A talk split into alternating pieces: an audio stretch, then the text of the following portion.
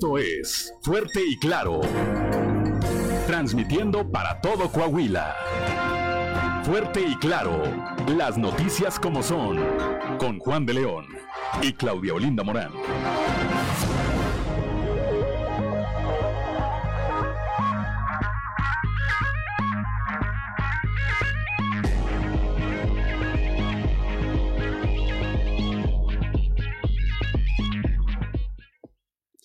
Buenos días, ya estamos en Fuerte y Claro, un espacio informativo de Grupo Región. Hoy es viernes 20 de mayo de 2022 y se celebra a quienes llevan por nombre Bernardino. Saludamos como todas las mañanas a quienes nos acompañan a través de nuestras diferentes frecuencias de Grupo Región en todo el territorio del estado, por región 91.3 en Saltillo y la región sureste, por región 91.1 en la región centro carbonífera de Y cinco manantiales, por región 103.5 en la región Laguna y de Durango, por región 97.9 en la región norte de Coahuila y sur de Texas, por región 91.5 en región Acuña, Jiménez y del Río. Un saludo también a quienes nos siguen a través de las redes sociales por la página de Facebook Región Capital Coahuila.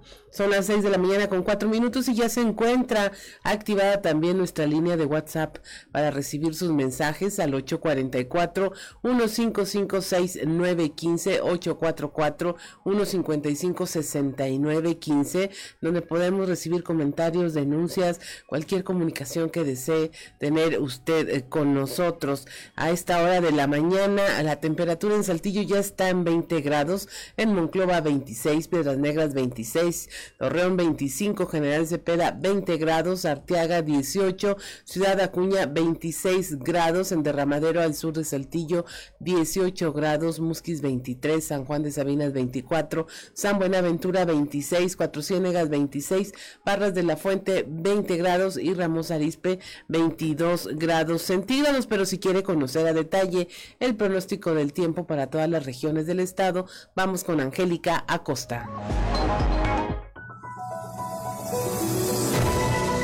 Pronóstico del tiempo con Angélica Acosta.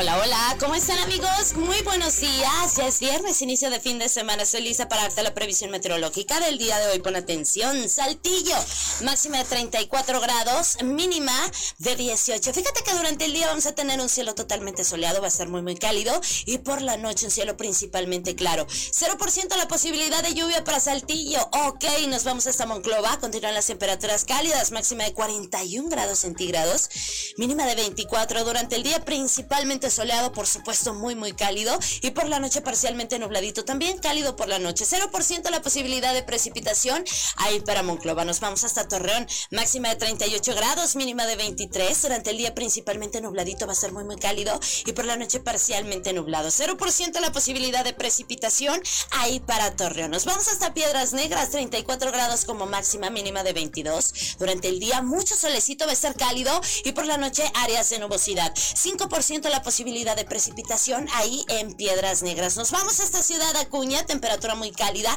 máxima de 41 grados. Espera que marque el termómetro para este viernes, inicio de fin de semana.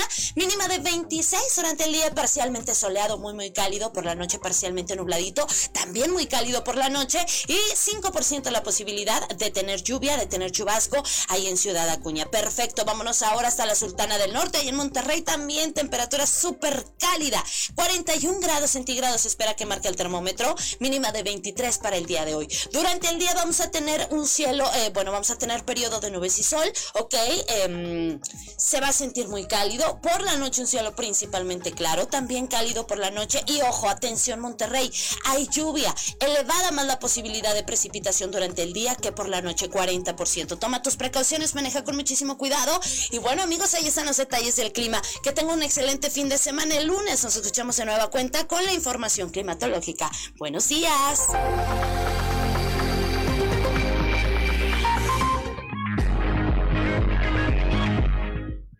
Seis de la mañana con siete minutos y es momento de estar en sintonía con la esperanza con el sacerdote José Ignacio Flores.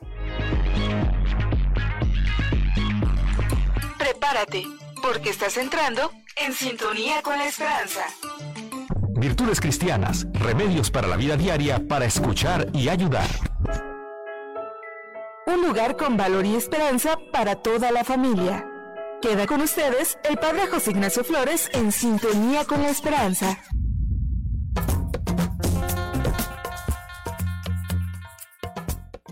Iglesia en modo de escucha. Bueno, pues una vez que la iglesia se ha puesto en modo de escucha, este sínodo, es para no llegar a conclusiones anticipadas, como si quisiéramos tratar unos síntomas y te le adelantas al doctor diciéndole que tienes tal enfermedad. No podemos tener nunca conclusiones anticipadas. Por eso conviene escuchar con atención qué se cuece en todas las diócesis, qué se está cocinando en las comunidades, y no solo en una parte concreta que jamás podrá aspirar a una mirada panorámica. No se trata en este sínodo o en este modo de escucha empezar a dividir entre progresistas y tradicionalistas, entre el poder horizontal y el poder vertical, la iglesia local o la iglesia romana, autoridad o servicio, laicos o clérigos. Más bien, se trata de asumir una iglesia donde la conjunción copulativa y prevalezca sobre la conjunción disyuntiva o. De manera que digamos, el Papa y el pueblo de Dios, novedad y tradición, el centro y la periferia, y así poder enlazar todas las tensiones que permiten a una institución pervivir y avanzar a largo plazo como un pueblo que camina juntos. Ojalá este tiempo sirva para escuchar el sentir profundo de la iglesia con toda su complejidad y con toda su riqueza. Una iglesia que, como señala Francisco, se escucha de manera polifónica. Una iglesia en la que cada uno es un instrumento al servicio de Dios y de los demás y donde cada uno cumple una función diferente.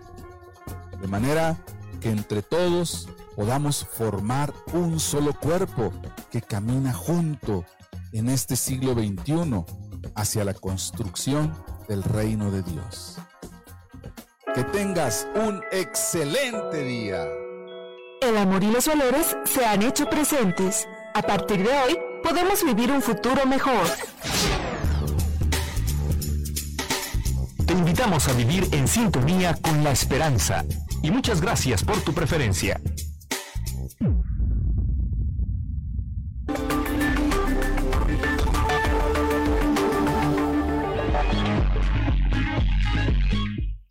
6 de la mañana con 11 minutos ya y mire usted ayer aquí en la región sureste, bueno, se vivió un día en donde la presencia de humo y cenizas en el ambiente pues causó cierta alerta en la población. Durante la mañana se eh, presentaron datos de que algunas escuelas habían optado por suspender las clases ante la cercanía con la zona del incendio forestal y que estaba eh, llevando hacia las aulas pues mucho humo y el olor a quemado.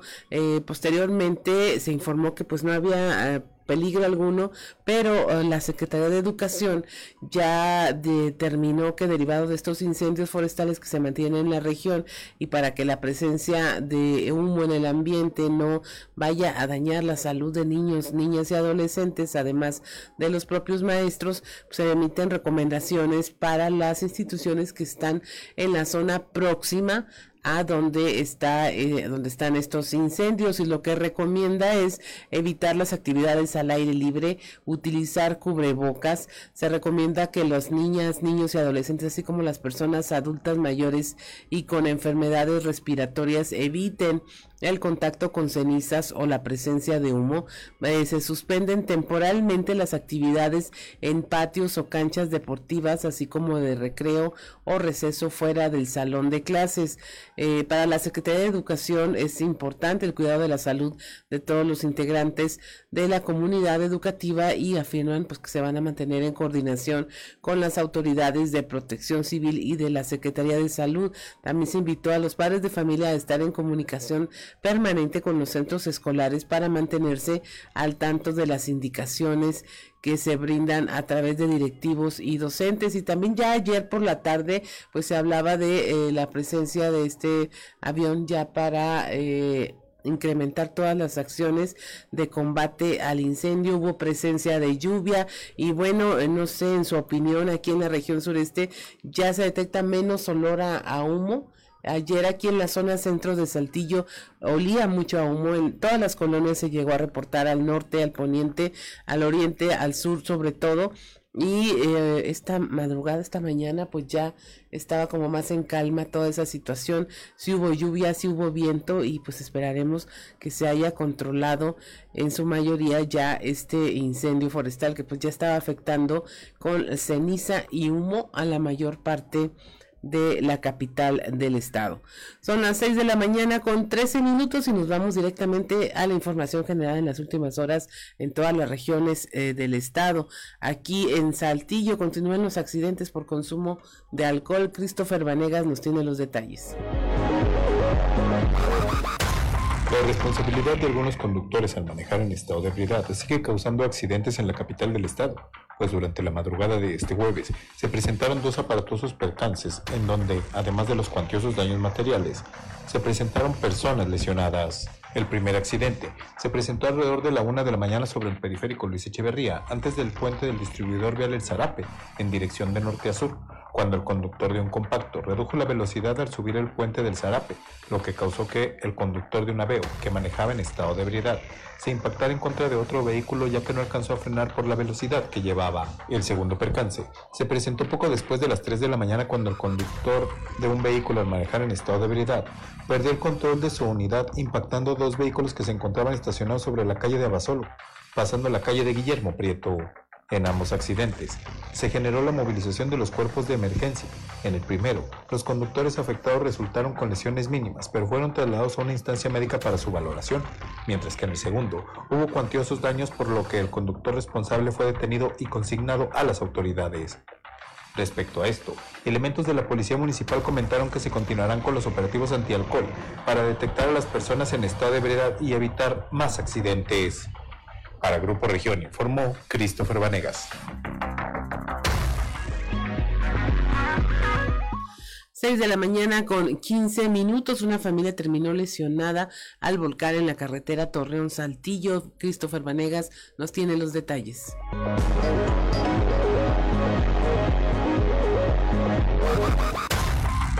Cuatro integrantes de una familia terminaron lesionados luego de que volcaron en la carretera Torreón Saltillo percance que se presentó luego de que el conductor de un tráiler impactó la camioneta en la que viajaba, motivo por el cual quedó detenido mientras que los lesionados fueron llevados a un hospital.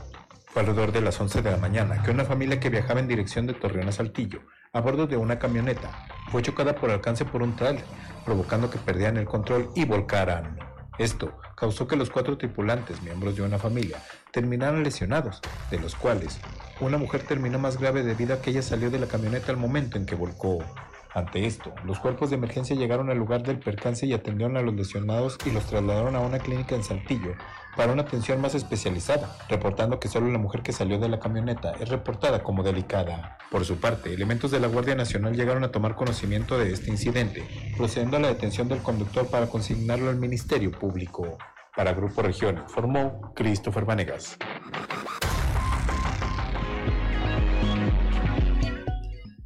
6 de la mañana con 16 minutos detienen a tres presuntos asaltantes. Christopher Vanegas nos informa.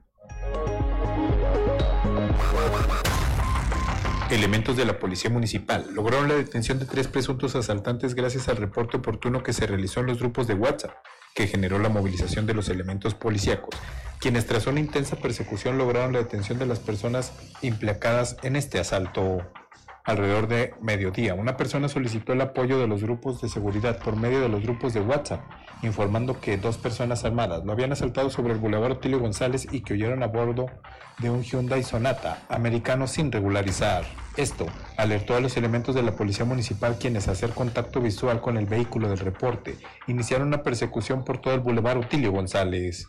Dicha persecución se prolongó hasta la colonia Provivienda y terminó cuando dos presuntos asaltantes chocaron contra una barda de la calle 24 de febrero, hechos en donde una mujer terminó lesionada. En ese momento, los elementos de la Policía Municipal procedieron a la detención de los implicados, a quienes se les encontró una réplica de un arma 9 milímetros, llevándolos a las celdas para ponerlos a disposición de la primera agencia de delitos con detenido del Ministerio Público por los delitos que resulten, mientras que las partes afectadas interponen su denuncia correspondiente. Para Grupo Región informó Christopher Vanegas.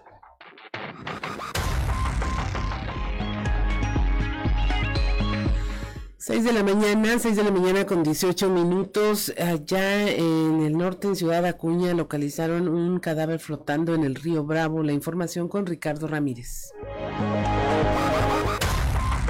Mientras un par de pescadores caminaban en los márgenes del río Bravo en Ciudad Acuña, localizaron el cuerpo de una persona sin vida. Según las primeras indagaciones, pudiera tratarse de una víctima más que cobra el río Bravo en su intento de buscar el llamado sueño americano. El cuerpo fue localizado en el río Bravo flotando a la altura de la colonia Las Alamedas, a unos cuantos metros del libramiento Jesús María Ramón, que conecta directamente con el puente internacional Ciudad Acuña del río Texas. Hasta el lugar se trasladaron elementos de la Fiscalía General del Estado, así como peritos para realizar el levantamiento del cuerpo. A primera vista no se observan huellas de violencia y el estado de descomposición era poco, por lo que se piensa pudo haber fallecido hace un par de días. Elementos de las diferentes corporaciones se entrevistaron con Luis Omar Sánchez de 43 años, quien pescaba en compañía de otra persona. Al pasar por ese sector, observaron el cuerpo flotando en las aguas, por lo que dieron aviso a las autoridades. Esta persona, que hasta el momento no ha sido identificada, al momento de ser localizado vestía pantalón de mezclilla color azul, tenis negros y una camiseta en color verde. Una vez que el cuerpo fue trasladado a la se le realizará la necropsia de ley correspondiente. Se tomarán las muestras biológicas de ADN para una posible identificación futura y si el cuerpo no es reclamado en los próximos días,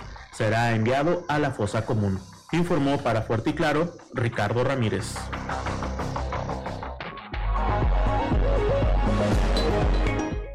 6 de la mañana con 19 minutos. El pasado fin de semana una joven estilista falleció mientras eh, se encontraba en una fiesta, en una quinta allá en Piedras Negras. Se hablaba de que pues, podía haber fallecido por ingesta inmoderada de drogas y alcohol. Ya se descartó esta posibilidad. Tenía una enfermedad degenerativa y no hay delito que perseguir. Esta información se la tendremos ahorita al regresar. Eh, estamos en Fuerte y Claro.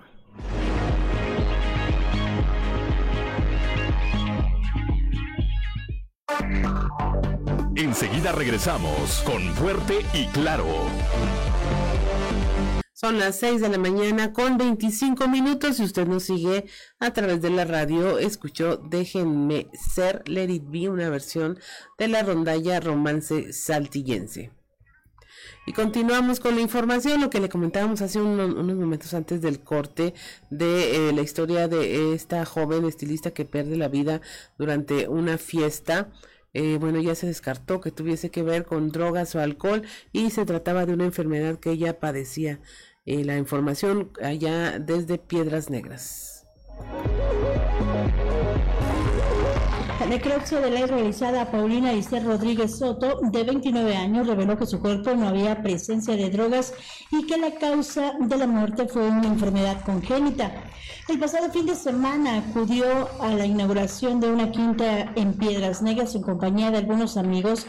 En el lugar comenzó a sentirse mal, por lo que sus amigas la llevaron con sus padres los cuales al verla mal la trasladaron al Hospital Salvador Chavarría para su atención por presencia de síntomas de lo que parecía hasta ese momento intoxicación. El coordinador de Ministerios Públicos, Alejandro de León Mendoza, declaró que el expediente médico de Paulina y de los estudios que le practicaron durante los días que se mantuvo internada en el hospital general El Salvador Chavarría determinaron que las causas reales del fallecimiento obedecieron a una enfermedad congénita.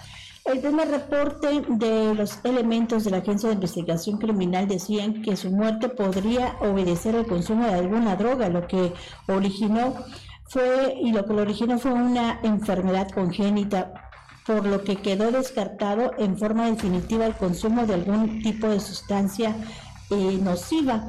Asimismo, el funcionario manifestó que al determinar que la joven murió de una enfermedad natural, no existe conducta penal, por lo que fue entregado su cuerpo a sus familiares. Para el Grupo Región, Norma Ramírez. 6 de la mañana con 27 minutos en la región carbonífera se, registró un fuerte accidente automovilístico donde estaba involucrada una patrulla. Moisés Santiago nos informa. Un fuerte accidente que se registró sobre el libramiento Cuauhtémoc en Sabinas quedó grabado en una cámara de seguridad. Se captó el momento del choque múltiple, donde participó una patrulla de la Policía de Acción y Reacción y dos automóviles. Según se observa en la filmación, un vehículo Nissan Sentra color gris plata se atravesó al paso de la patrulla de la Policía Estatal de Agrupamiento Acción y Reacción y la unidad se impactó contra otro automóvil sobre la avenida. El aparatoso choque dejó como saldo una mujer lesionada y ocurrió en el cruce de las calles Cuauhtémoc y Guerrero y fue atendida por cuerpos de emergencia. Desde la región carbonífera para Grupo Región Informa, Moisés Santiago.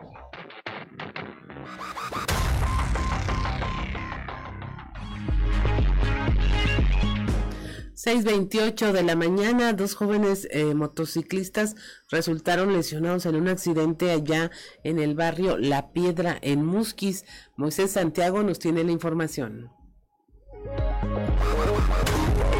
En un accidente desigual al chocar contra un vehículo que se pasó una señal de alto sobre las calles Trinidad Rodríguez del barrio La Piedra de Musquis, dos motociclistas resultaron lesionados gravemente. El responsable fue identificado como Mario N., quien conducía un vehículo marca Veo color blanco de reciente modelo, y dijo que se dirigía a su taller cuando repentinamente sintió el impacto. En relación a los datos generales de los dos jóvenes lesionados, se desconocen, solo se informó que a uno de ellos le dicen la mojarra. Los lesionados fueron atendidos y trasladados a un nosocomio de la ciudad para su valoración médica. Desde la región carbonífera para Grupo Región Informa, Moisés Santiago.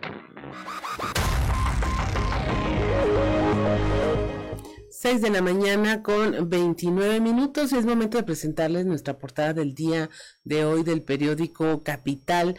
Y este es un medio de Grupo Región. Y aquí le presentamos cómo, bueno, la ingesta de alcohol sigue causando accidentes. Durante la madrugada del jueves ya se presentaron varios aparatosos accidentes donde hubo muchos daños materiales, aunque afortunadamente no hubo personas lesionadas.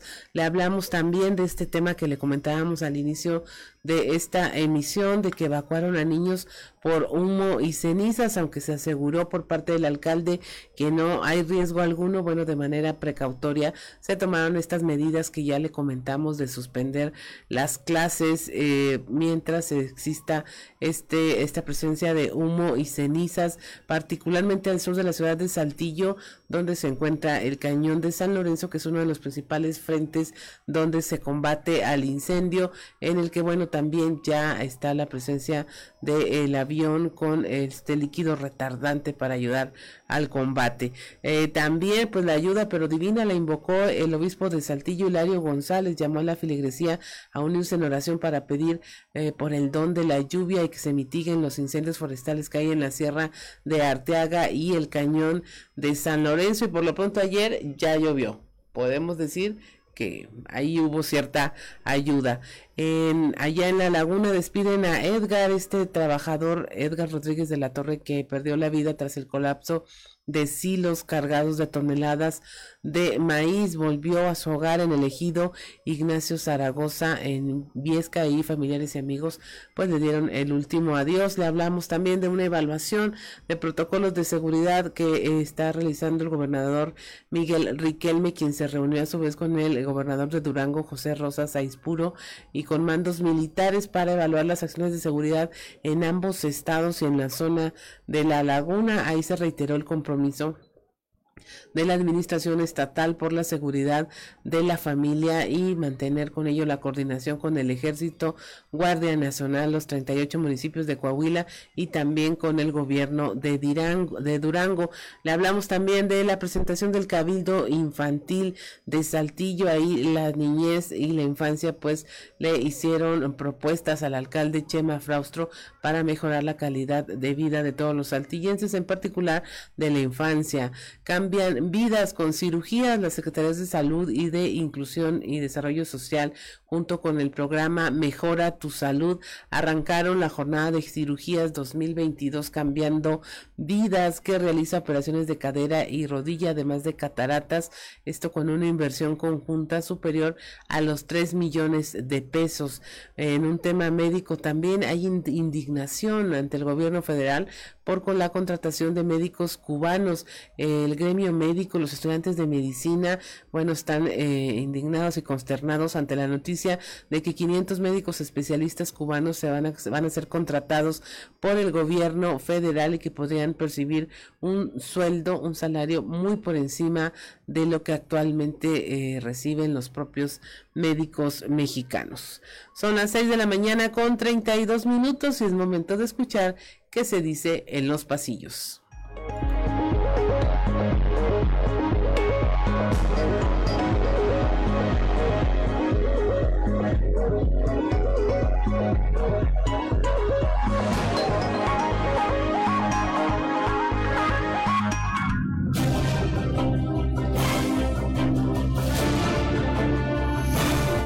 En el cartón de hoy, seguro que sí, que nos muestra el presidente de México, Andrés Manuel López Obrador, que nos está platicando. La Ciudad de México es más segura que Nueva York, porque en mi gobierno sí prosperan los delincuentes.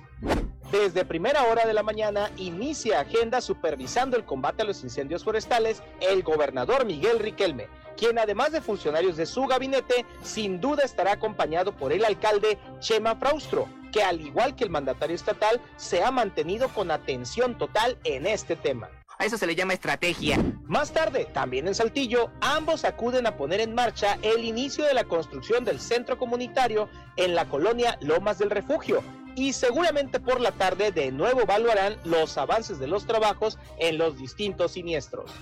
Soy fan de este hombre. Ah. Aquí. Sobre el alcalde Chema Fraustro, habrá que decir que los 21 niños y niñas que conformaron el Cabildo Infantil tendrán la oportunidad de aterrizar sus propuestas para que se apliquen por parte del ayuntamiento, pues así lo ofreció el propio alcalde, lo que no solo fue aplaudido por los niños, sino por los padres de familia. Quien sigue sin detener su marcha en su trabajo al frente de la Facultad de Jurisprudencia es Alfonso Yáñez Arriola, que un día sí y otro también presenta nuevos proyectos, firma convenios e impulsa cualquier acción que contribuya a dejar huella en la institución. ¡Eres realmente un genio! 6 de la mañana con 34 minutos y es momento de irnos a un resumen de la información nacional. Deja accidente en Jalisco, 14 personas muertas. Se trata de cinco mujeres y nueve hombres que fallecieron en un accidente de autobús que transportaba jornaleros. También hay 19 personas lesionadas que se encuentran ya recibiendo atención especializada. El accidente ocurrió cuando el autobús se quedó sin frenos, por lo que el conductor realizó maniobras, pero terminó impactado contra un paredón. Buscan exhumar el cuerpo de Devani Escobar. Autoridades que investigan el caso eh, de Devani, cuyo cuerpo fue encontrado el 21 de abril dentro de la cisterna de un hotel en Nuevo León, buscan que se realice un tercer análisis técnico para determinar qué causó la muerte de la joven. Así lo informó el subsecretario de Seguridad Federal, Ricardo Mejía Verdeja, quien señaló que esta medida busca fortalecer las indagatorias y ayudar a esclarecer lo que ocurrió con Devani para emitir una opinión técnica y final finalmente unificar los criterios de cuál fue la causa de la muerte de esta joven.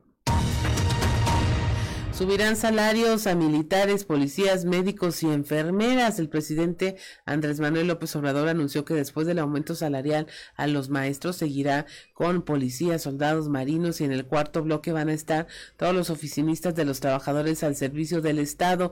Explicó que este orden en el que se otorgarán los aumentos tiene una explicación y dejó ver que el sector salud para poder darles un incremento salarial tienen que dar primero plazas al personal. Imagínense, tienen que dar las plazas y ya estamos contratando a 500 médicos cubanos especialistas. Por otro lado, cuando al gremio médico hay que iniciar porque tengan plazas y con ello las prestaciones que se debe.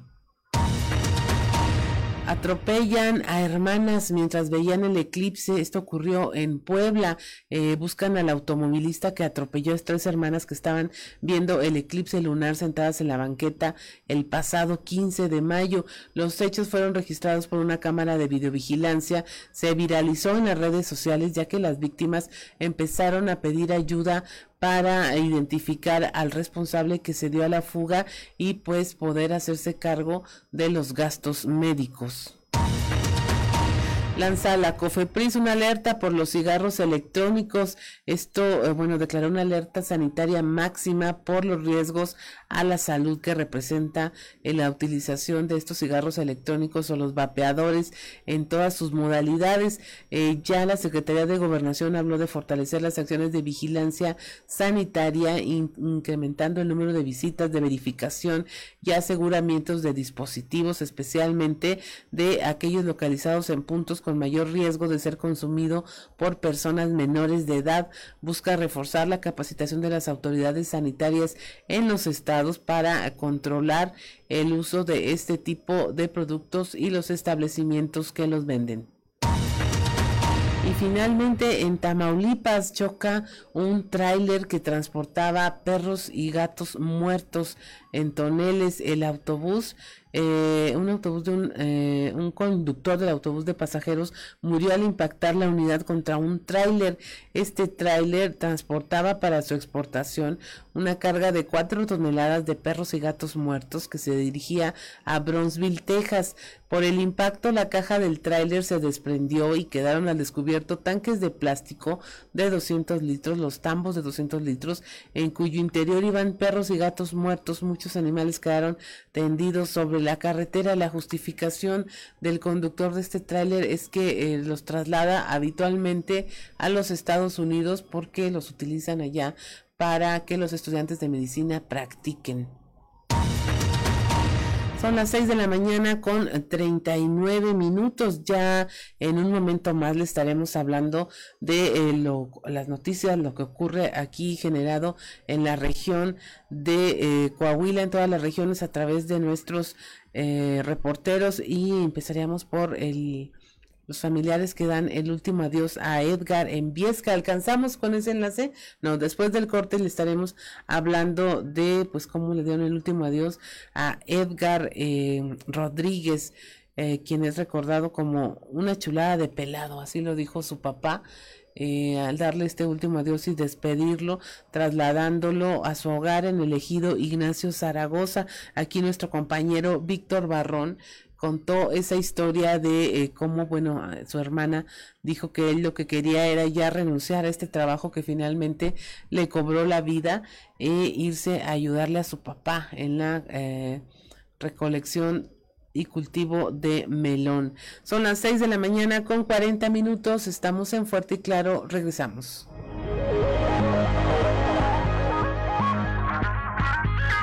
Si usted nos sigue a través de la radio, escuchó a la rondalla Romance Saltillense interpretando Querida Amiga. Ellos más adelante van a estar aquí con nosotros desde cabina y pues le tienen una presentación este martes 24 de mayo eh, van a estar en el Teatro de la Ciudad Fernando Soler, van a venir a invitarnos y a platicar de esta presentación aquí con todos nosotros y con nuestra audiencia. No se lo pierda, la rondalla Romance Saltillense interpretando Querida Amiga. Son las 6 de la mañana con 46 minutos y se lo comentábamos hace unos momento, hace unos momentos, familiares le dieron el último adiós a Edgar Rodríguez, el trabajador que perdió la vida tras el colapso de silos con maíz el pasado lunes en la empresa Alimentos Balanceados Simón Bolívar en Torreón. La información con nuestro compañero Víctor Barrón. Muy buen día, amigos de Grupo Región. En temas de la comarca lagunera, su hogar en el ejido Ignacio Zaragoza, municipio de Viesca, fue el sitio donde familiares y amigos le dieron el último adiós a Edgar Rodríguez de la Torre, trabajador que perdió la vida tras el colapso de silos con maíz registrado el pasado lunes en la empresa Alimentos Balanceados Simón Bolívar en el Parque Industrial Ferropuerto de Torreón. El señor Javier Rodríguez, padre de Edgar, lo recordó como un buen hijo, trabajador y honrado. Escucharemos a continuación parte de lo que nos platicó.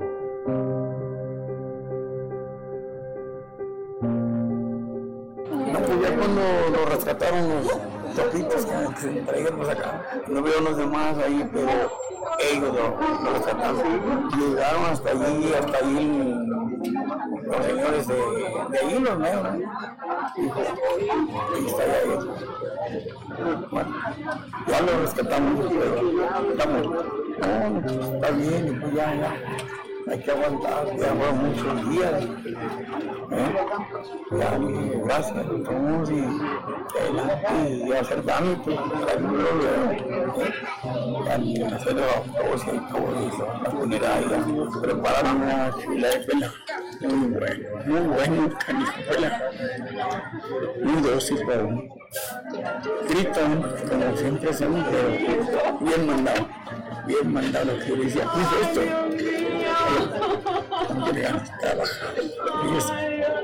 El chiquito en empezar no quiso la escuela, hasta sus años dijo, ya no quiero nada, voy con ustedes a trabajar mejor. Ahora no, quebraba sandías, maíz, llegaban, salían de la escuela y iban a dejarme el loncho. Eran seis, el quinto era El cuerpo de Edgar fue sepultado en el Panteón del Ejido Gilita, comunidad cercana al lugar donde pasó su niñez y juventud. Eh, le sobreviven eh, su esposa Yolanda y tres hijos de 24, 15 y 2 años de edad. Para Grupo Región informó Víctor Barrón.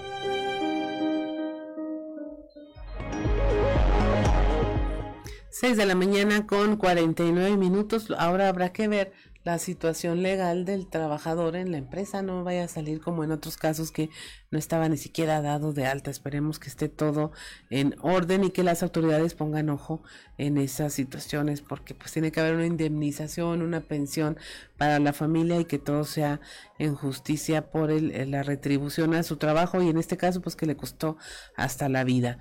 Son las 6 de la mañana con 49 minutos aquí en la región sureste por incendio. Los padres de familia decidieron evacuar a sus hijos de las escuelas eh, cercanas al cañón de San Lorenzo al sur de Saltillo. La información con Leslie Delgado. Buen día, informando desde la ciudad de Saltillo.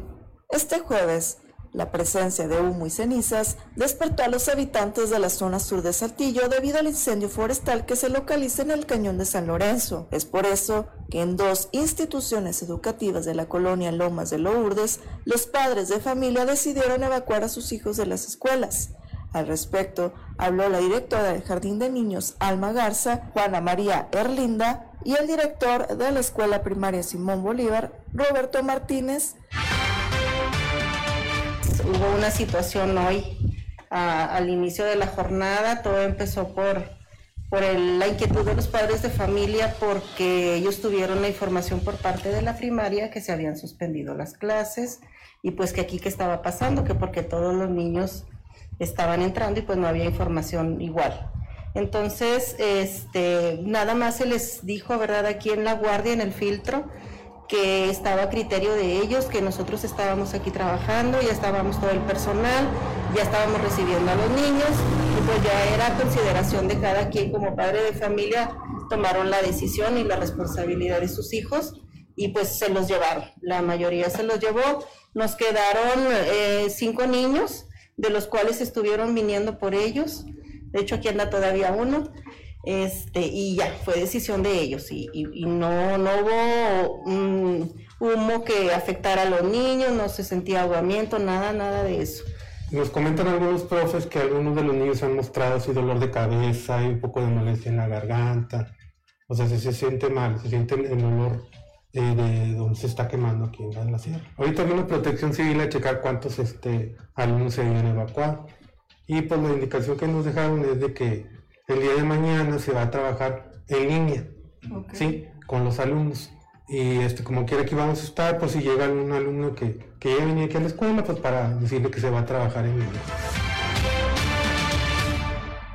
Agradezco la intervención y deseo que tengan un excelente día. 6 de la mañana con 52 minutos. El propio alcalde José María Fraustro Siller descartó peligro en las escuelas ubicadas en las colonias cercanas a la sierra. El mismo día, de ayer dijo no se había detectado que haya riesgo. La información con Raúl Rocha. Compañeros, buen día. Información para el día de hoy. El ayuntamiento de Saltillo no ha detectado ningún peligro para que los alumnos asistan a las escuelas ubicadas en las colonias cerca de la sierra que sufre el incendio en el cañón de San Lorenzo. Y si existiera, se daría aviso de inmediato, dijo el alcalde José María Frostro Siller. Mencionó que se enteró que dos escuelas de esa zona detuvieron las clases por decisión de los padres de familia al llevarse a sus hijos después de que ha vertido el, líquido, pues llegar y entonces poder compartirlo mejor. Entonces estamos haciendo todos los esfuerzos. Ustedes saben que esto eh, no lo prevé mucho. Ayer nos ayudó la lluvia un poco acá en, la parte de la coyotera, pero pues es una ayudita nada más, no, no se termina de hacer me anima mucho que tenemos pronósticos de lluvia para el domingo, domingo, lunes, martes, más, más lluvias.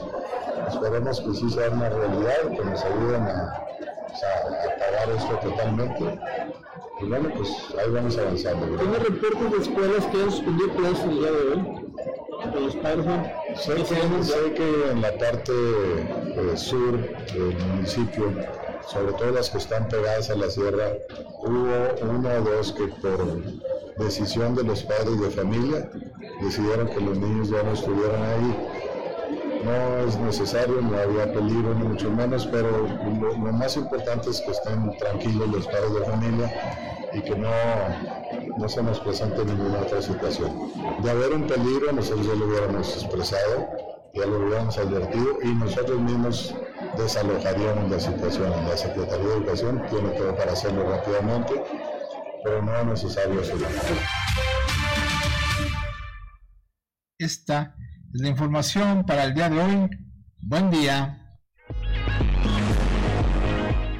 6 de la mañana, 6 de la mañana con 54 minutos. También tenemos información. Se detectó, bueno, ya se eh, confirmó que los migrantes fallecidos en el vagón allá eh, eran hondureños, allá en Piedras Negras, afirmó la fiscalía. La información con Norma Ramírez. Muy buenos días, esta es la información desde Piedras Negras. El delegado de la Fiscalía General de Justicia, Víctor Gerardo Rodríguez Lozano, dio a conocer que mantienen contacto con las oficinas consulares de Honduras para lograr la identificación de los cinco migrantes asfixiados en el vagón de Ferromex. Las autoridades recabaron algunos permisos migratorios a nombre de Exis Iván Amador Espino y Raúl Orlando Celaya, pero aún falta la confirmación de las autoridades para verificar la identificación de los cuerpos. Esto fue lo que informó. Parte de la empresa de, de el hecho de que comentan que en uno de los vagones tipo tolva se encontraban unas personas, este, al parecer sin vida. Atendiendo ahí, pues constituye eh, elementos de la Fiscalía General del Estado, específicamente eh, policías acompañados del Departamento de Servicios Periciales, y se constituyen en el lugar eh, donde fue parado el tren, de hecho, se percatan que en una de las torres están cinco personas, este, las cuales al tratar de hacer maniobras de rescate, pues esto ya fue demasiado tarde en virtud que se confirma el deceso de las cinco personas. ¿El resultado de la necropsia, licenciado? Bueno, la necropsia todavía se está trabajando en sus aspectos este, técnicos, este, se está trabajando con un protocolo de personas no identificadas, eso es, es una necropsia de carácter especial que, que, tenemos que realizarla, este protocolo es de carácter nacional y es obligatorio. Este, de entrada, lo que sí se, se, se establece hasta este momento es que se da un golpe de... Para Fuerte y Claro, Norma Ramírez. 6.56 de la mañana, 6.56, estamos en Fuerte y Claro, regresamos. Escuchar alerta ambiental con Carlos Álvarez Flores.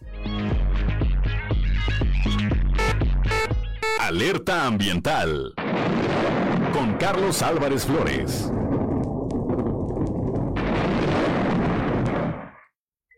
Muy buenos días. Continuando con el tema del calentamiento global, debo decir que el problema que tenemos hoy es que a pesar de los seis informes de evaluación que nos han dado, miles y miles de científicos de 195 países del mundo, nuestros líderes no hacen caso. Nuestros líderes ignoran y menosprecian todos estos datos. Son datos científicos, medidos. O sea, son mediciones muy serias, muy eh, científicas, donde no hay duda de lo que estamos haciendo con el planeta. De manera pues que el tema es que las emisiones siguen subiendo.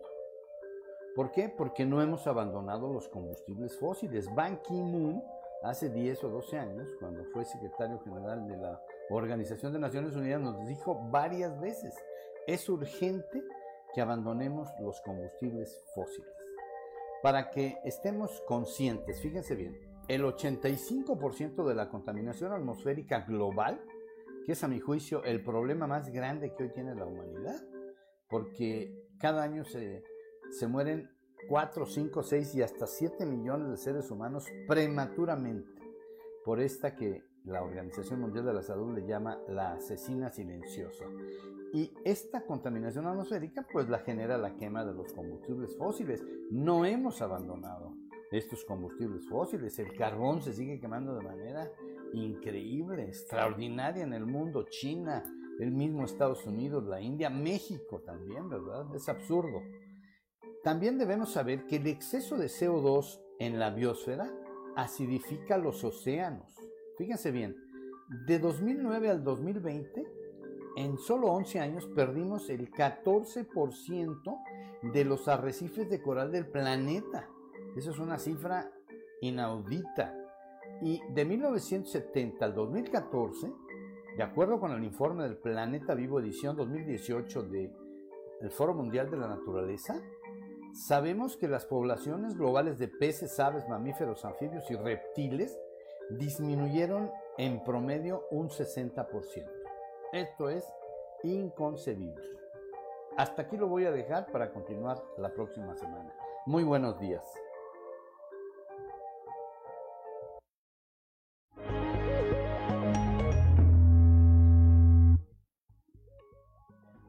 Siete de la mañana con dos minutos. Siete de la mañana con dos minutos continuamos y es momento de irnos al contexto de la noticia con Luis El Guillermo. contexto de la noticia con Luis Guillermo Hernández Aranda. A más de tres años del gobierno de Andrés Manuel López Obrador, podemos afirmar que la gran característica de la 4T es destruir todo y hacer menos eficiente los servicios que son responsabilidad del gobierno. En este sexenio se ha agravado la falta de medicamentos, se ha destruido el sistema de vacunación, se han desaparecido guarderías y escuelas de tiempo completo, al mismo tiempo que ha aumentado la violencia, se ha perdido productividad y como nunca hay apagones en todo el país gracias a la ineficiencia de la CFE. Con Manuel Bartlett al frente de la Comisión Federal de Electricidad, la empresa ha retrocedido más de 30 años, ha perdido productividad y se ha vuelto por demás deficiente. En todo el país son constantes los bajones de luz que dañan los aparatos eléctricos de los ciudadanos y que en otros casos los dejan por varias horas sin luz y agua. En esta semana que termina, sobran los ejemplos en la comarca lagunera tanto de Coahuila como de Durango. Por ejemplo, en Torreón, el pasado martes se registró una tolvanera que dejó como consecuencia que se quedaran sin energía eléctrica 15 bombas en diferentes puntos de la ciudad, afectando el suministro de agua potable. Más de 10 colonias se quedaron sin agua. Algún defensor de la 4T culpará al medio ambiente, como lo hizo el propio Bartlett el año pasado cuando hubo un apagón en Tamaulipas y que dejó pérdidas millonarias. Sin embargo, no es así. El alcalde de Torreón, Román Alberto Cepeda, ha señalado en varias ocasiones las deficiencias de la CFE que han afectado el servicio de agua. En los chats de las diferentes colonias de Torreón abundan los mensajes de este tipo. Buenos días vecinos, urge meter presión en CFE. Ya son 24 horas de problemas con el suministro. A cada rato se va la luz, regresa con picos de voltaje y solo dicen que es una falla en la subestación. No podemos estar así. En la laguna de Durango, la historia no es muy diferente. Por ejemplo, esta semana en Lerdo, los medios de comunicación reportaron que vecinos de la colonia Chihuahua de este municipio tenían más de 40 horas sin luz y por ende sin agua, porque el hidro no funciona. Esta historia se registró antes del terregal del martes. Obviamente, en Lerdo, con la tolvanera, la situación de la falta de agua se agravó porque también dejaron de funcionar bombas debido a la falta de luz. Incluso como manifiesto surrealista, este miércoles las oficinas de la CFE de Lerdo se quedaron sin luz por más de una hora. Ciudadanos que acudieron a pagar los recibos señalaron que no podían hacerlo ante la falta de electricidad. Con Bartlett, la CFE se ha vuelto más deficiente que nunca, aunque la verdad nadie lo puede culpar. Después de todo, ya sabíamos que su especialidad era que se cayera el sistema. Soy Luis Guillermo Hernández, nos escuchamos a la próxima.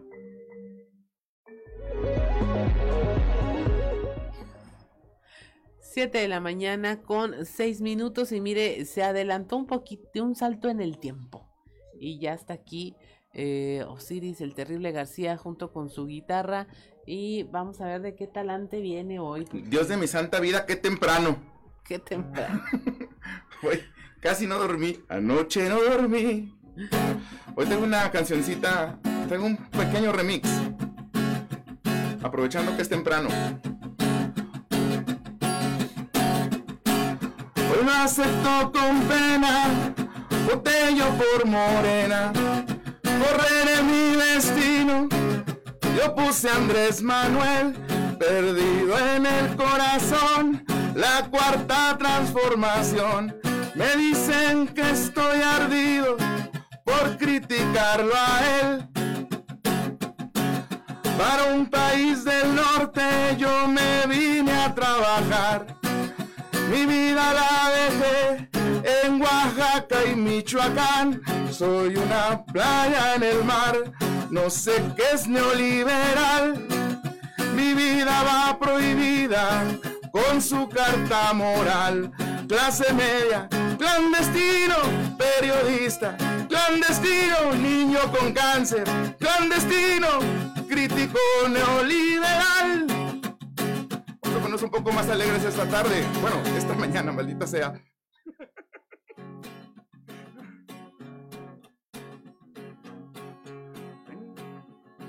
Una necia apoyando un compa bruto. Hoy tengo en el alma una pena, se volvió loco este ruco.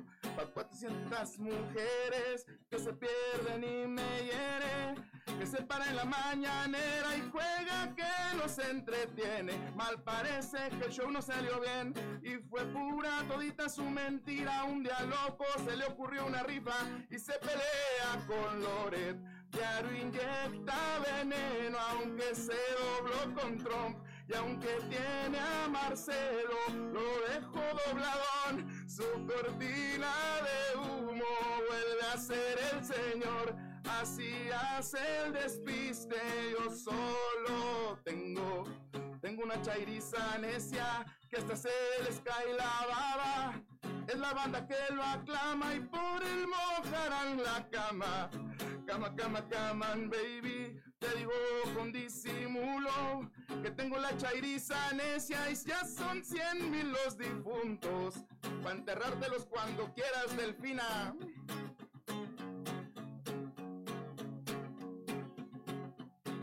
Lo peor de la chairiza necia, que si creen que habla la neta, que tiene broncas de memoria y que así que habla pura. Miércoles ya aprendido en la mañanera, se pone a decir lo que eras, que médicos traerá de fuera pa' quedar bien con su secta. A los narcos los quiere proteger, como focas aplaude la chairiza, hace muinas cuando se le de gira y no lo tratan como a un rey. Él inyecta veneno a su chairo seguidor. Dice que él es el bueno, el Mesías redentor. Su cortina de humo es un comunicador. Este vato es un chiste, yo solo tengo. Tengo una chairiza necia, porque necia si es la banda. Es la banda que lo aclama y por él mojarán la cama. Cama, cama, cama, baby. Te digo con disimulo que tengo la chairiza necia y fue por culpa de este ruco. Gracias, bravo, bravo, gracias. No me maten. Porfis.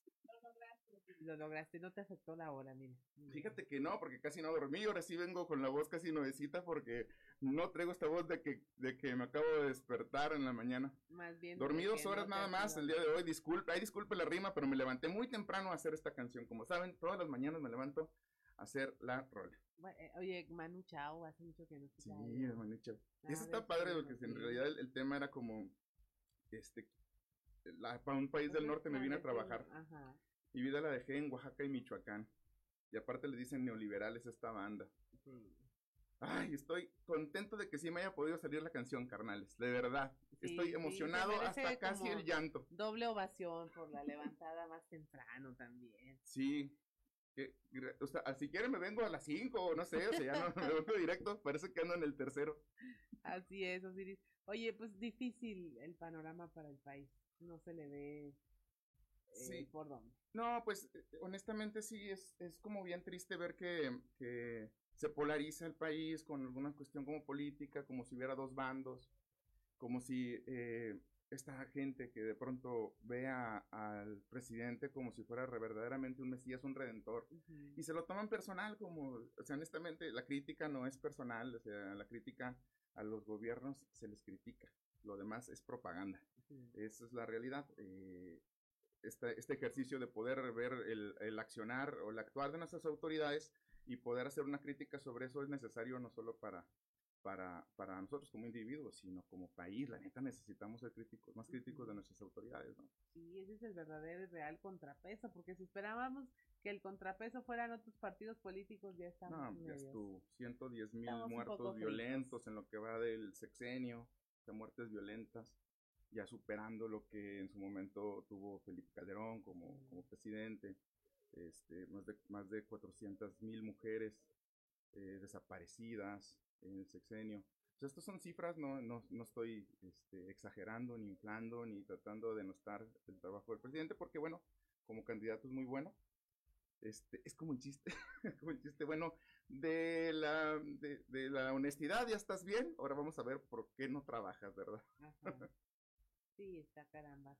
Oye, o sea, yo te quería pre- preguntar un tema. Acaba de salir una eh, resolución de la Suprema Corte de Justicia de la Nación de que no te pueden juzgar por la cantidad de drogas que traigas y te pueden acusar como eh, que vendes drogas y, consignarte por este delito si no se demuestra que eh, no las consumes. O sea, si las consumes tú no hay bronca, no, no tendría que haber un límite para lo que trajeras contigo. Pero a lo que voy es a esta práctica de la que hemos hablado en algunas ocasiones, de que es la forma en la que se logran las detenciones. Así es.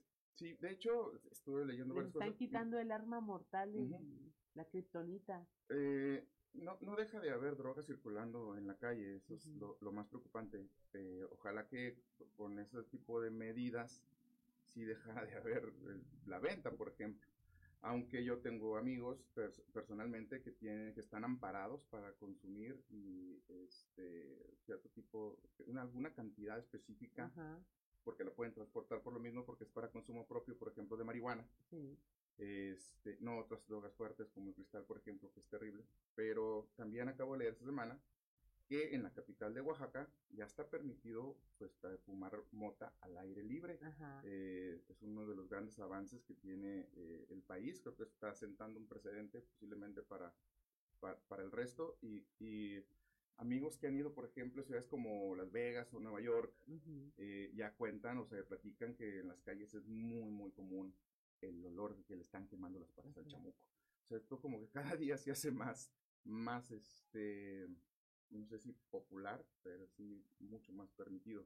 Y sí, en esa cuestión de las, ¿cómo, cómo vas a agarrar entonces, cómo hacer las detenciones?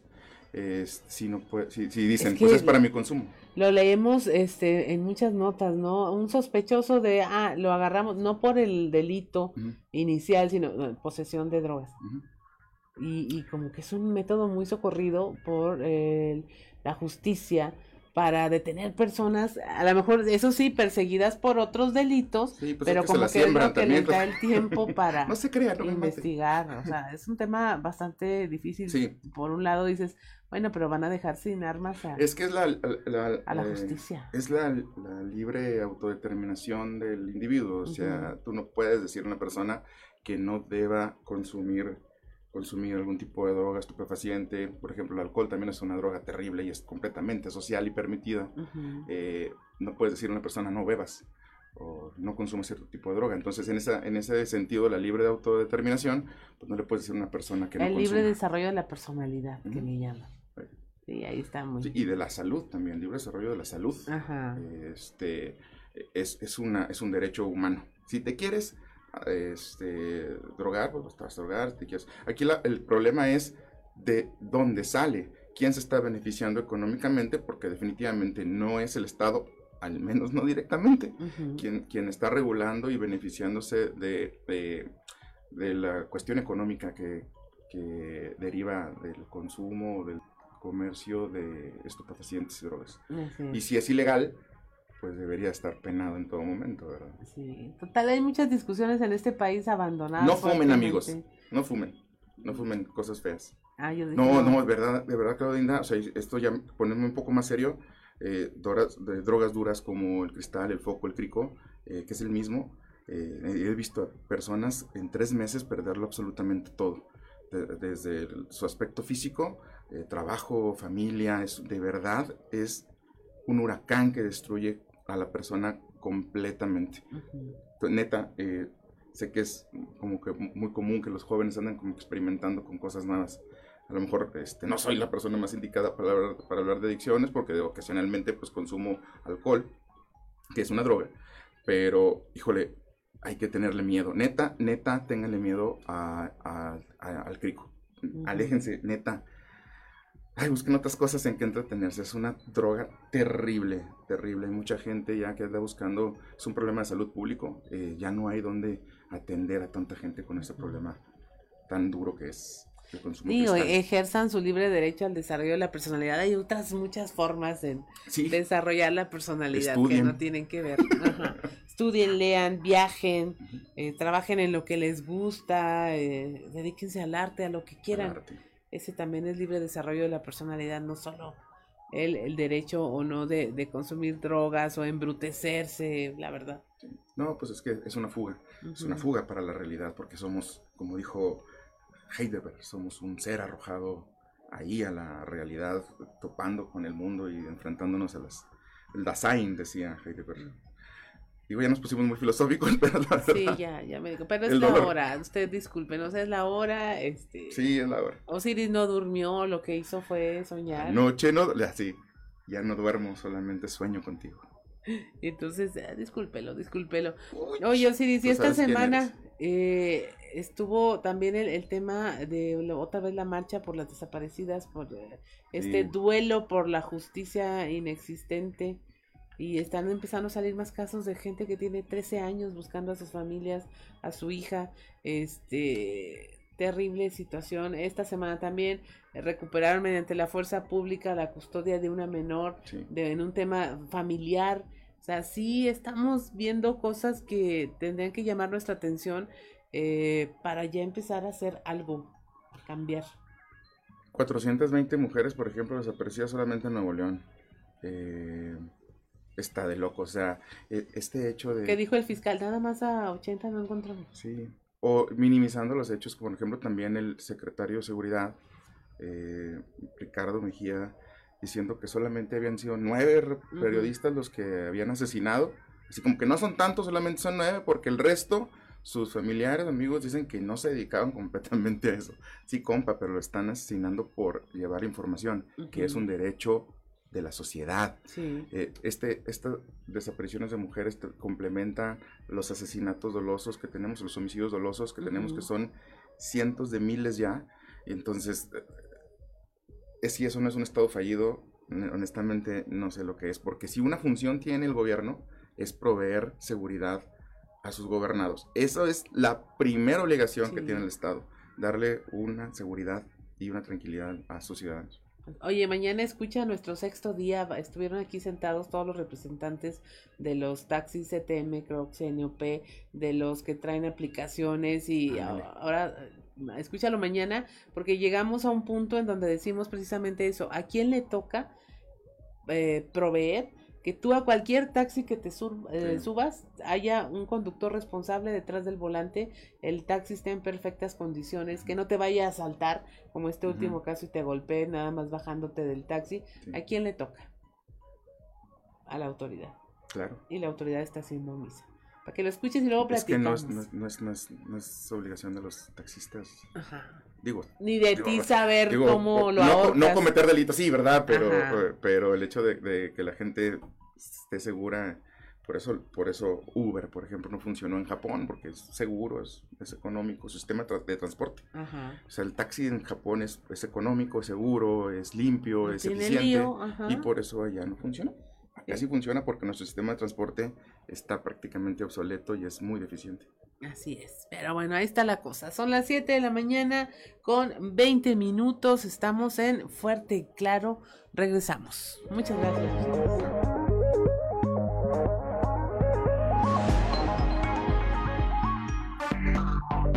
Enseguida regresamos con Fuerte y Claro.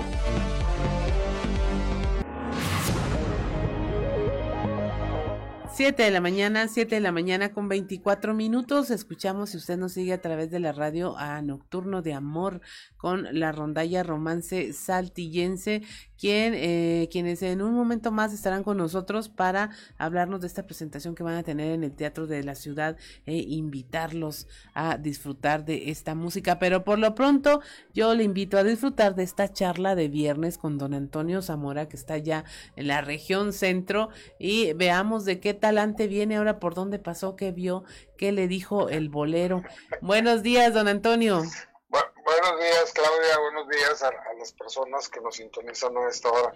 Fíjate que eh, en frontera están sucediendo cosas, pues no sé si raras, extrañas. Eh, hay las redes sociales de la gente de frontera está escribiendo muy seguido de que el número de robos se ha incrementado Ajá. eh, a casas de habitación y ese tipo de cosas, ¿no? Incluso este, dijimos, bueno, ¿por qué, ¿por qué está sucediendo esto? Y, y le dijimos a nuestro principal colaborador, al bolero, oye, ve y chécate ahí frontera qué es lo que está pasando, ¿no? Entonces el bolero se fue, habló con la regidora Estefanía Rodríguez López y nos confirmó efectivamente que, que el número de, de delitos se, se están incrementando considerablemente, que no solamente los robos a habitación, sino que cuando hay denuncias por, por uh, violencia familiar, Sí. pues las unidades de la policía nunca llegan. Y, y- y nos dice el bolero, dice, no, pues le preguntamos, fíjate, le preguntamos allá a la regidora que a qué se debía ese, asunto, y dice que, que precisamente el problema principal o el problema estriba en que solamente tienen dos unidades de policía y que esas dos unidades de policía, esas dos patrullas, siempre están jonqueadas y, y- que además eh, el personal de, de, de seguridad pública ha sido reducido por lo cual no se puede ir a las colonias, ¿no? Entonces eso es un problema eh, principal. Estefanía Rodríguez, Rodríguez López dice, bueno, lo que pasa es que también aquí el ciudadano, o sea, el alcalde, este, decidió no entrar al mando único, dijo que él mero le entraba a resolver los problemas y la verdad es que no está haciendo. Nos comentó, eh, bueno, a nosotros no, al bolero, la regidora en cuestión. Por otro lado, eh, el alcalde Mario Dávila Delgado estuvo en la reunión semanal del Comité Municipal del PAN, donde tuvo la, oportunidad de, platicar, de, charlar con sus, pues, con sus compañeros de partido, y ahí les dijo, les fue, fue claro, ¿no? Les dijo, miren, ustedes dicen, pues sí cierto, estamos trabajando, estamos creando, estamos ideando qué es lo que se va a hacer en los próximos meses. Ya tenemos definido cuál es este eh, el, proyecto de obra pública. Estamos trabajando con un acuerdo con el gobierno del estado eh, y también este adelantó que próximamente ah, habrá adquisición de patrullas pues para resolver problemas también de seguridad pública que, que, surgen en las colonias por falta de este tipo de unidades. Yo creo que ahí se ve una diferencia muy grande de lo que es un alcalde y de lo que es el otro. ¿no? En frontera el número de, de casos de, robo aumentan, en la violencia familiar no se actúa, y, sobre todo cuando los, los les ponen sus cates ahí a las ñoras, ¿no? Porque imagínate, Claudia, imagínate tú, ahora que cobraron este, las utilidades, 19 mil pesos y que llegaban bien happy los viejones, dos, pues, tres así. La de reportes que ha de haber. Dos, dos tres bajoloteras, porque ¿a qué hora llegas? Yo mando y sopas, bolas, don Cuco, como dirían por ahí, ¿no? Este, pero en fin, son eh, lo que está sucediendo por acá eh, en estos dos municipios, pues hermanos, ¿no? Porque pues, al final de cuentas no separa la recaudación de rentas, aunque la recaudación de rentas está en frontera, es lo que nos separa, ¿no? Así las cosas por. Así es, don Antonio, pues como siempre, un placer platicar con usted. Ya es fin de semana, pásela rico, pásela bonito, con este calorcito que se antoja como para irse por ahí de paseo a refrescarse y pues es como siempre lo esperamos el lunes para conversar de todos estos temas, dele vacaciones al bolero, que descanse el fin de semana de perdido. Sí, fíjate que nomás y rapidito, hay un, un show aquí de, Marisol Vázquez, una comediante, cantante, imitadora y demás, monclovense, moncloviana, muy bueno, muy, muy buen show. y, trajo de de, telonero, o sea, quien abrió el espectáculo fue otro comediante de, Monterrey. Y este cuarto de Monterrey dijo, en serio, yo no sé cómo le hacen ustedes para vivir con este calor. Así que ahí te lo dejo de tarea. Se las matamos a los de Monterrey. Sí, sí, definitivamente. Así es. Muchas gracias, don Antonio. Que tenga un bonito fin de semana. Sí, hasta el lunes. Hasta el lunes. Son las 7 de la mañana con 30 minutos y es momento de irnos a los deportes con Noé Santoyo. Resumen Estadio con Noé Santoyo.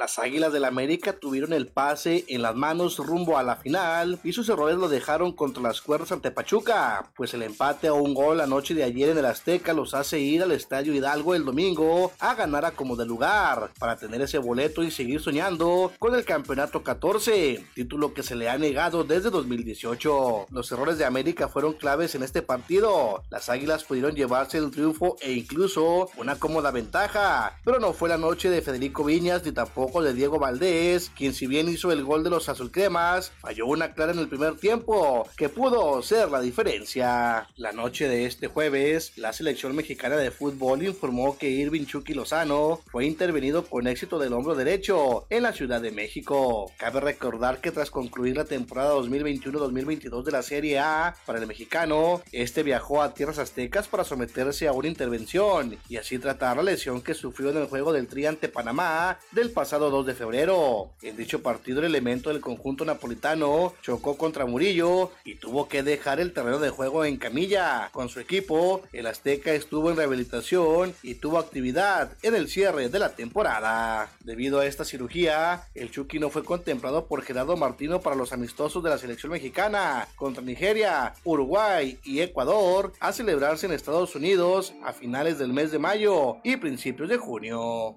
Los Celtics de Boston aprendieron la lección después del juego 1 y con una gran actuación de Jason Tatum, Marcus Smart y Jalen Brown y una acertada puntería igualaron a uno la final del este al ganar el juego 2 127 a 102 ante el hit de Miami. Boston nunca estuvo en desventaja y terminó la primera mitad con un marcador favorable de 70 a 45. Tatum terminó la noche con 27 puntos, 5 tablas y 5 asistencias. Smart cifró un doble doble de 24 unidades y 12 asistencias, mientras que Brown se fue con 24 puntos. Viniendo desde la banca, Grant Williams sumó 19 puntos. Félix Pérez sonó cuadrangular de tres carreras y Leandro Castro agregó tablazo solitario en respaldo a la fina actuación monticular de Brennan Bernardino para la victoria de Toros de Tijuana al son de seis carreras a cero sobre Zaraperos de Saltillo en los amigables confines del Estadio Chevron. Sólido picheo de Wilmer Ríos, cubriendo toda la ruta, le dio el triunfo a los aceleros de Monclova tres carreras por cero sobre los algodoneros de Unión Laguna, para llevarse el botín completo del Estadio de la Revolución, que volvió a registrar una gran entrada.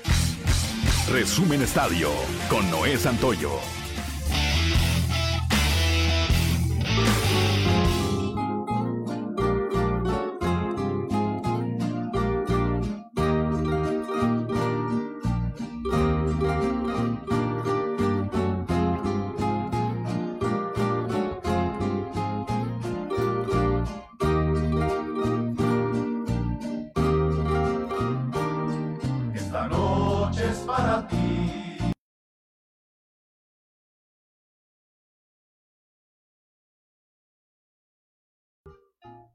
7 de la mañana con 34 minutos y pues ya tenemos aquí en este momento de conversación a los integrantes de la rondalla Romance eh, de Saltillo, Romance Saltillense, que nos vienen a invitar a un evento, una presentación que van a tener el día 24 de mayo en el Teatro de la Ciudad nada más, nada menos. ¿Qué se siente pasar del auditorio de la secundaria al teatro de la ciudad? Le damos la bienvenida a eh, Luis Gerardo Marínez, Diego Padilla, Víctor Aguillón por estar aquí con nosotros y que nos platiquen este evento. Eh, seguramente será la culminación de muchas cosas. De un arduo trabajo. Claro, buenos días este, a todo tu auditorio. Mm, primeramente agradecerles el espacio a Grupo Región, quien se ha portado con nosotros excelentemente, es nuestro mejor patrocinador y, ya nos sentimos como de casa, ahora sí que artistas exclusivos ustedes.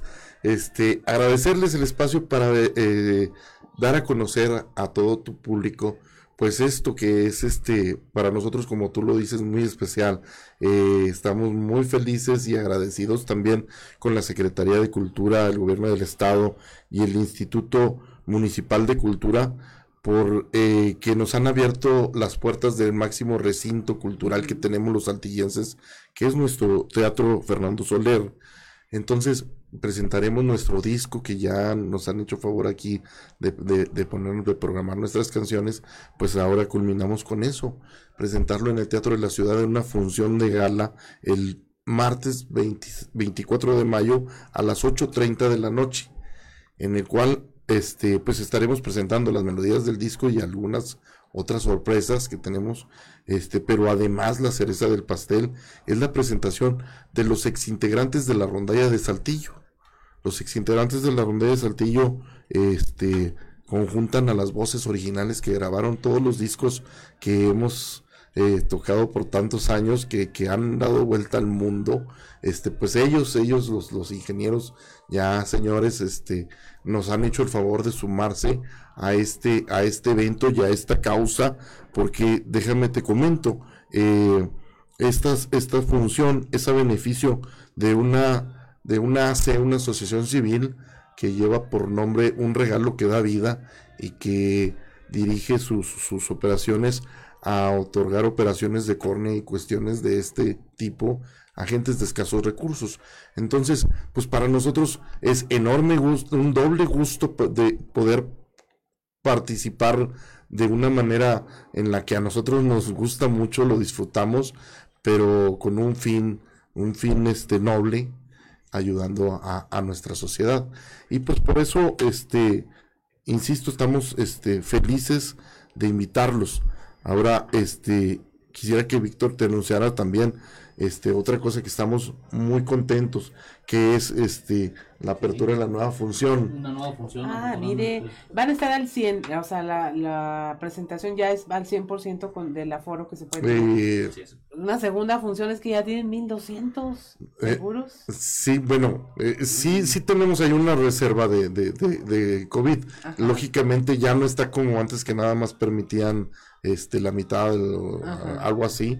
Este, no, sí tenemos ahí más o menos este creo que cupo para unas 900 personas. Ajá. Este, pero pero pues sí, ya, ya nos dieron la, la, la noticia que está ya muy vendido, muy adelantada la función de la noche y pues por tal motivo Es correcto. O sea, Sí. se está abriendo la nueva, la nueva función, la, la adicional a las 6 de la tarde. Ok. este, para que puedan por ahí acompañarnos. Eh, ha tenido muy buena, muy buena aceptación, muy buena respuesta el, el evento. La verdad es que digo, eh, coincidimos ahí en, en esta ocasión eh, dos rondallas. Eh, para nosotros un, un- un gran gusto y un orgullo compartir el escenario con, con los exintegrantes de la rondalla de Saltillo, eh, que hoy no pueden estar con nosotros, no habían estado acompañándonos, sin embargo, pues ya están de gira ellos también este, Sí. este fin de semana. Pero bueno, ellos también muy, muy contentos con participar en este evento de una, como decía Gerardo, ¿verdad? Eh, sobre todo que es en, en, eh, en un enfoque altruista y que creo que quienes tienen también mucho que ganar en este caso, pues es el, el público que nos pueda acompañar, porque va, va a poder disfrutar de, de, de ambas este, rondallas, ¿no? Así es, y va a ser una velada muy interesante, este, como siempre lo decimos aquí, eh, lo que escuchamos es lo que nos hace viajar en el tiempo, es como los olores, el sonido, ¿no? Es, es lo que te lleva a otra época, a otro, a otro momento. Ahora, entonces sería la función de las 6 de la tarde y luego la que ya estaba a las 8.30. 8:30, Ahorita, para que puedan conseguir boletos, más fácil de las 6. Eh, Bueno, a- ahora ah, eh, sí, ex- exactamente, es más fácil ahorita de las 6 de la tarde, pero todavía eh, tenemos algunos lugares para las 8.30, ¿sí? Eh, te comento, eh, ya, ya, ya, como bien te dije, eh, la de las 8.30 está a beneficio, pero también la de las 6 de la tarde está dirigida a un programa este, que tuvo a bien el señor gobernador iniciar en todo nuestro estado, que se llama Mejora Coahuila, y que encabeza el secretario de Desarrollo Social, este Manolo Jiménez. Este, en este, en este programa, bueno, son, es muy grande el programa y abarca muchas acciones, pero una de ellas es llevar cultura también a, a- a grupos este, de escasos recursos Claro. que no tienen un fácil acceso a estos, a esto, y pues nos, a nosotros nos da, nos da un enorme gusto poder participar y poner nuestro granito de arena en estas, en estas situaciones. Y pues a, a- a esa finalidad da también la función de las 6 de la tarde. Así es, con eso nos quedamos ahorita, no se vaya, regresamos, vamos a seguir platicando con eh, los integrantes, eh, tres de los integrantes de la rondalla romance saltillense y todos estos beneficios, la cultura sana y qué mejor que pueda usted eh, ayudar a que otras personas sanen y que tengan una mejor calidad de vida también. Son las 7 de la mañana con 41 minutos, estamos en Fuerte y Claro, regresamos. abrazándote. Escuchó cuando estemos viejos con la rondalla Romance Saltillense y quienes están con nosotros platicando aquí de eh, un par de funciones que van a tener en el Teatro de la Ciudad este próximo 24 de mayo a las 6 de la tarde y a las 8.30 de la noche. Y todas, eh, ambas a beneficio del programa Mejora Coahuila, en donde, bueno, se, tra- se trata de mejorar la calidad de vida de las personas que requieren de alguna cirugía, alguna operación, un tema de rehabilitación. Estamos a- platicando con Luis Gerardo Marínez, con Diego Padilla, que hoy está muy serio, pero ahorita le vamos a preguntar por qué, y con Víctor Aguillón de la rondalla Romance Saltillense, y estábamos platicando de que los puede encontrar en, en Spotify y en esta plataforma de música, y a ver, eh, según ustedes, ¿cuáles son sus tres canciones más escuchadas? Las tres canciones más escuchadas. Porque aquí tenemos ¿Cuál será? Siempre te amé. Exactamente. Sí, Siempre te amé. Sí. Solo te amo a ti. Así es, Y correcto. solo puedo decir te amo. Son los que aparecen con mayor número de reproducciones aquí en esta plataforma. Pero no solo en, en- en Spotify, este, siempre también ha sido un fenómeno, no, no es nuestro, nuestro sencillo que, que, que promocionamos más, pero es la que más reproducciones tiene, tanto en YouTube, en Spotify y en Apple Music. Ajá. Está, está, estás al tope. Ahorita estamos muy contentos porque está en todas las plataformas. Lo puedes encontrar en Spotify, Deezer, Apple Music, este, YouTube, en todas. Hasta el otro día me dio risa porque en TikTok también puedes usar música de rondalla romance antillense para hacer tus TikToks. Este, y, y ahorita pues estamos muy contentos porque para hacer un grupo local que iniciamos esto hace menos de un año, este, eh, las reproducciones van a lo mejor a algunos este, escuchos les va a dar risa, pero para nosotros lo sentimos como disco de oro, que andamos alrededor de ya de las 100 mil reproducciones en general entre Ajá, todos, sí. pero ya 100 mil, pues a nosotros se nos hace un número de, digno de Grammy. Sí. ¿Y la reina de las de las reproducidas cuál es? Ya sumando todas las re- reproducciones en todas las plataformas. La que mejor lleva es esta que dice siempre, te amé. Siempre te Sí. amé. No, tenemos la sospecha de que los familiares de Rafa el Sí, sí, eh, algo, algo están haciendo ahí, este, El uso de las porque tenemos nuestro club de fans, este, que son nuestros hijos, esposa, este, familia, y todos reproducen todos los días ahí algo. Hasta las tías de un compañero ahí se, son- se hicieron su club de fans. Las tías de Face, luego Sí, dicen. sí. Eh, hablábamos también de eh, que, bueno, eh, es- esta historia sí eh, tienen un año reuniéndose, pero tienen más de que nació esta especie de hermandad, solidaridad, este, en el tema musical, este, his- la historia que tienen de la formación, nada más que nos la cuenten tantito para que la gente lo recuerde, eh, la anécdota de, de cómo se empezaron. En breve. Este, esto inicia en la secundaria, profesor Federico de Reto Ramón. Iniciamos ahí con la rondalla de la secundaria, empezamos a cantar, luego después nosotros por fuera nos empezábamos a juntar para ir a, a dar serenata a las, a las amigas, a las novias, a las mamás. Y después hubo un homenaje al profesor Gerardo Muro Félix, nuestro director en aquel entonces, eh, y de ahí empezamos a, a ver la opción de, de grabar un disco. Pasaron los años y después de un- una gran cantidad de años, gran cantidad de reuniones, este, tenemos este bello recuerdo para nosotros. Y a mí me gusta que lo comenten porque eh, habrá muchas estudiantes de la época, habrá muchos estudiantes de la época. Ustedes saltaron, son de varias generaciones, este, pero pues la, la secundaria tiene una tradición muy fuerte. eh, es de muchos egresados, de muchos alumnos, que a veces eh, decimos, no, es que los amigos que se hacen en secundaria no son los amigos que vas a tener toda la vida. Pero la verdad es que sí, y que es muy bonito y seguramente va a haber muchos reencuentros ese día. Ah, claro, este, y como bien lo dices, eh, nosotros eh, coincidimos varias generaciones, no somos de una propia generación. Yo creo que coincidimos ahí como seis generaciones que por porque salimos del Averrueto y como te dice mi amigo Diego, el profesor Muro no creó nada más este un grupo musical, creó un grupo fraterno que después nos hicimos clon- cómplices y durante toda nuestra juventud coincidíamos y pues nos reuníamos para la bohemia y es hasta este tiempo que, que se nos dio la oportunidad o que nos quisimos sacar la espinita, que porque en aquel tiempo no había el recurso, no había la manera de hacer esto, de grabar un disco, pues ahora sí lo, lo pudimos hacer con apoyo de muchas voluntades, este, pero primeramente la, la decisión de todos nosotros y hicimos el disco, ¿verdad? Pero eh, como te comento y como bien lo sabes y ya lo escuchaste, homenaje a Saltillo y sus rondallas conjuntan las canciones que estaban de moda para nosotros en ese entonces, que tocaban todas las rondallas, este eh, las principales o, la, o las, las, rondallas este, más representativas de nuestra ciudad, eh, sin dejar a un lado la rondalla de Saltillo, principalmente ahí incluimos varios temas de ellos, pero también de la rondalla eh, universitaria, la del amor, los sentimientos, la rondalla del TEC, este, canciones muy bonitas que nosotros imprimimos en ese disco con un sello muy, muy particular, muy, muy nuestro, con arreglos del maestro Pedro. Eh, eh, Juárez, a quien envío un saludo, y, y el productor eh, Gustavo Vadillo, eh, también compañero y, de la y, miembro de, la rondalla, este, ellos se dieron a la tarea de hacer algo muy, muy profesional y pues este, espero sea del gusto de todos. Así es. Pues la invitación, ¿quién la hace para, ya para cerrar la invitación a que vayan? Pero así de, no le puede fallar a, a, a la audiencia ir, este, la invitación a este viaje por el tiempo, a estos recuerdos. ¿Quién se la avienta? Que vayan. Martes, el martes, ¿eh? es para que no se les olvide.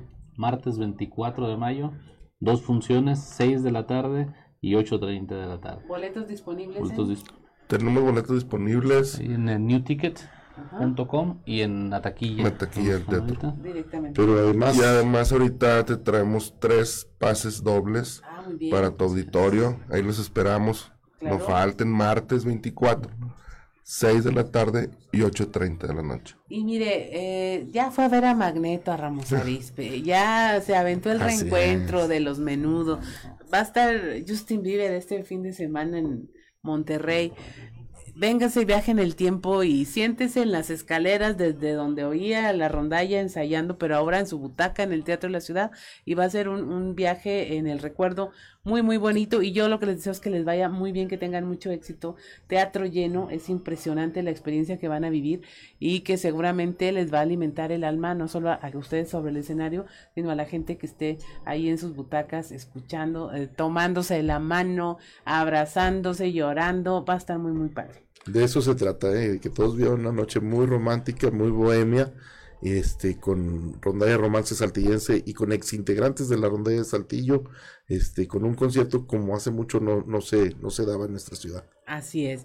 Pues miren, son las 7.55 de la mañana, es momento de despedirnos. Nos quedamos con estos pases que les van a obsequiar, no se pierdan el próximo espacio, ahí los vamos a, a repartir y vamos a generar alguna dinámica para usted que nos acompañó de 6 a 8 de la mañana en Fuerte y Claro. Mi nombre es Claudia Olinda Morán y en nombre del titular del noticiero Juan de León le doy las gracias por habernos acompañado. La risa y la bulla de esos tres diablillos que ya están